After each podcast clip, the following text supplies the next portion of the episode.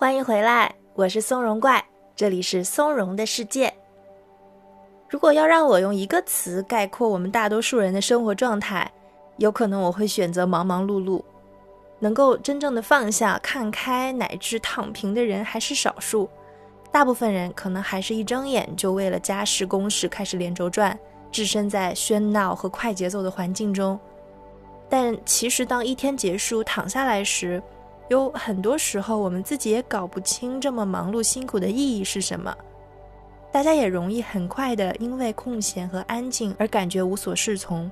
或者因为害怕这样的无聊，立刻又让自己被其他什么事情所占据，尽可能的回避空下来的状态。在这样的状况下，安静的待着变得很奢侈，什么也不做也变成一件有点可怕的事情。这也是无引导冥想让人感到有些难度的原因。事实上，我们可以逐渐脱离引导语，脱离背景音乐，随时随地的冥想。同理，我们也不需要刻意的去冥想，就可以在日常的各种情境下正念的生活。不着急，咱们用自己喜欢和接受的方式，一步一步来。如果你本身就非常享受和自己安静相处，甚至什么也不做的状态，那今天这个练习你已经成功一半了。假如你是一个不太能舒适的置身在空白中的人，今天的练习也是一个非常棒的改变认知的机会。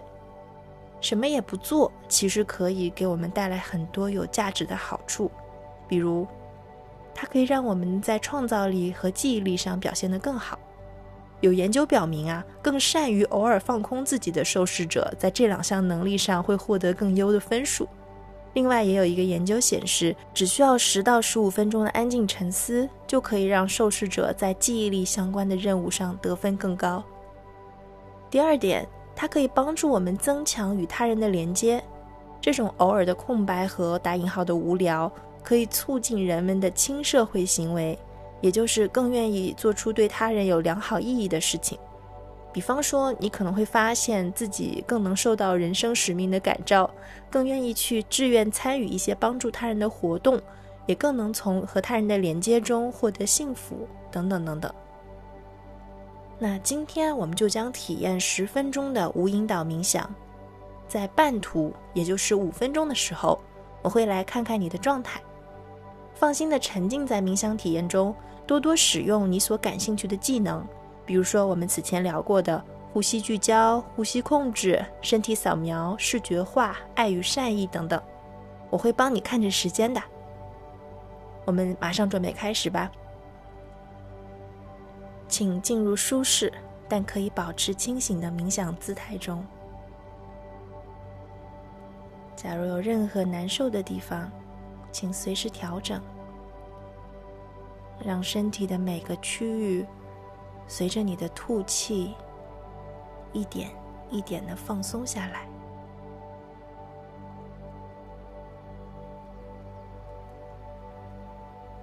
做一次缓慢。深长的呼吸，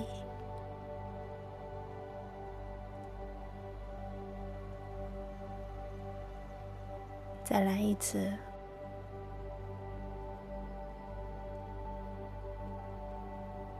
最后一次，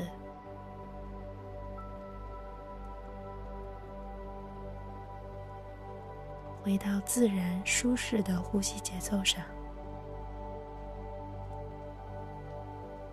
下面我将留出空间，将呼吸的锚点以及正念冥想技能的百宝箱留给你，请开始安静的冥想吧。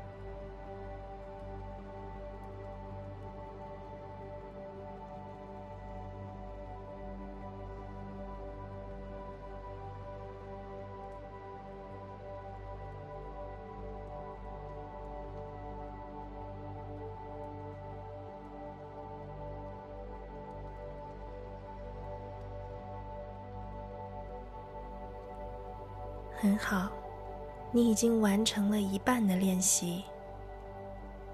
假如此刻你感觉一切都很舒适，请继续冥想。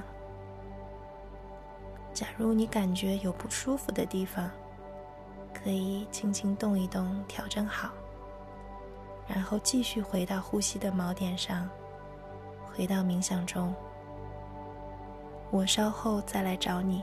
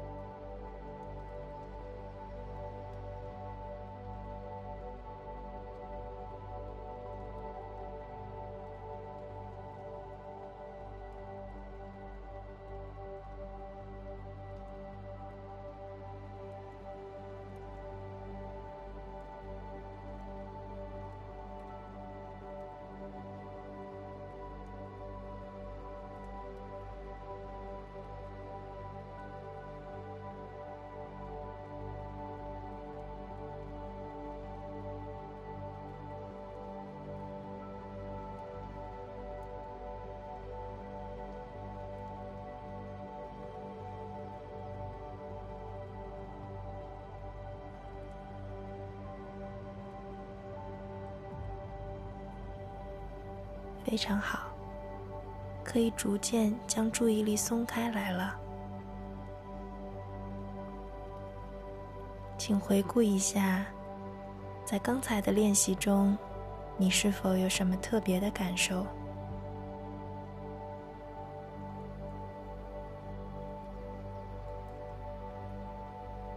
你有特别多的用到哪种正念冥想技能吗？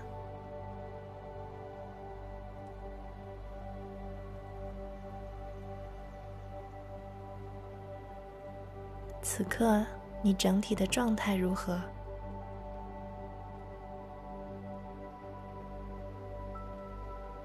做一次深长缓慢的呼吸。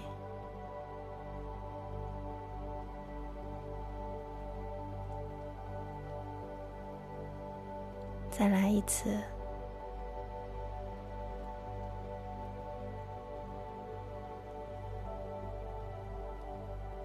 最后一次。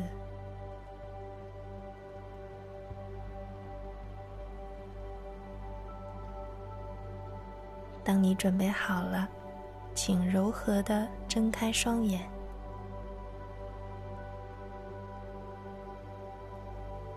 无引导冥想的力量是强大的。